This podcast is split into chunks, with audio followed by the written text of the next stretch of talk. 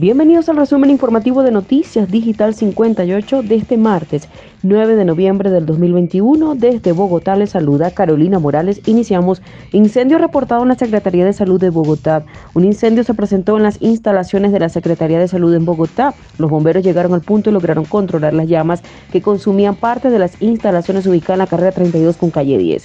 El cuerpo de bomberos de Bogotá llegó justo a tiempo para poder controlar las llamas y atender a las personas. A las 11 y 42 minutos de la mañana de este martes se presentó una evacuación preventiva debido a un conato de incendio en el sector de archivo del edificio administrativo, el cual fue controlado por el equipo de bomberos de Bogotá. Para evitar cualquier complicación en la salud de los funcionarios por inhalación de humo, se evacuaron el resto de las dependencias de la Secretaría, excepto el laboratorio clínico y el Centro Regulador de Urgencias y Emergencias, ya que en estas dos áreas no hay columna de humo. Esto se suma a que el sector de Puente Aranda está sin energía eléctrica desde tempranas horas de la mañana por la explosión de un transformador primario y desde ese momento las plantas eléctricas de la Secretaría de Salud se incendiaron automáticamente. En total, 650 personas fueron evacuadas, incluyendo funcionarios y visitantes.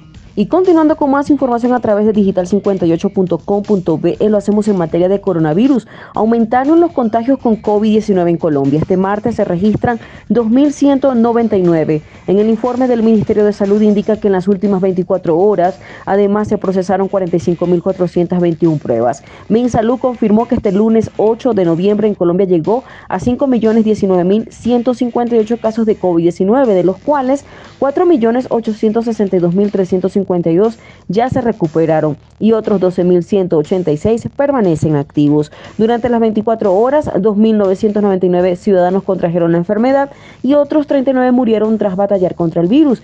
Desde el inicio de la pandemia se han reportado 127.610 fallecidos por coronavirus en todo el territorio nacional. De igual forma, en la última jornada se realizaron 45.421 pruebas COVID, 19.815 PCR y 25.606 de antígeno. Y finalizamos en materia política. Primer día de regreso de plenaria presencial en la Cámara resultó ser un completo fracaso. La jornada estuvo marcada por discusiones sobre si debería seguir la virtualidad y por errores logísticos de los sistemas de votación del Salón Elíptico. Este martes 9 de noviembre la Cámara de Representantes retomó sus sesiones presenciales en una plenaria en la que, si bien se contó con la participación de un 65% que permitiría un quórum decisorio, estuvo marcada por las continuas polémicas entre los congresistas partidarios de seguir en la virtualidad y quienes ya creen que es necesario retomar las funciones plenas en presencialidad. Se calcula que estas discusiones se prolongaron por al menos cuatro horas. En el lugar congresistas como Edgar Gómez se manifestó preocupado porque no se estarían respetando las debidas medidas de bioseguridad, advirtiendo que muchos se retiraban el tapaboca para intervenir ante la plenaria, advirtiendo también que quieren que nos dé COVID a la fuerza, si lo manifestó. Por su parte, el representante Gabriel Santos del Centro Democrático calificó la actuación de algunos de sus colegas representantes como un